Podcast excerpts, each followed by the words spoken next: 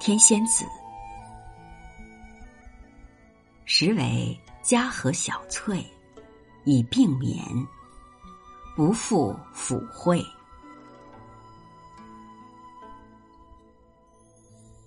水调数声持久听，午醉醒来愁未醒。送春春去几时回？林晚静，伤流景。往事后期空记醒。沙上并禽池上鸣。云破月来花弄影。重重帘幕密遮灯，风不定，人初静。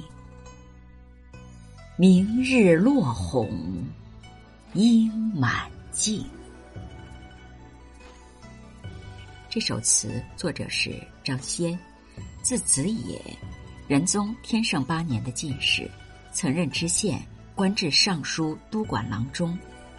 晚年退居在浙江的湖州、杭州一带，为人疏放不羁，曾与梅尧臣、欧阳修、苏轼有往来，善于作慢词，与柳永齐名。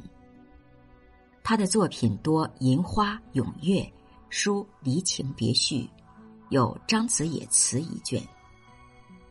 翠是赋值，水调是曲调名，流景是流年。为似水年华，记醒是清楚的记得，并禽是指双宿双飞的鸟儿，明是昏暗的意思。《天仙子》是张先最有名的一首词，表达伤春伤时之感慨。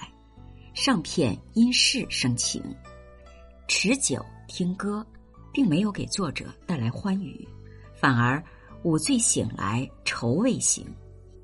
心情沉重的原因在“送春春去几时回，林晚静，伤流景，往事后期空寂醒”体现出来。春光不再，垂暮之年，回首往事，老大无成，设想未来，毫无希望。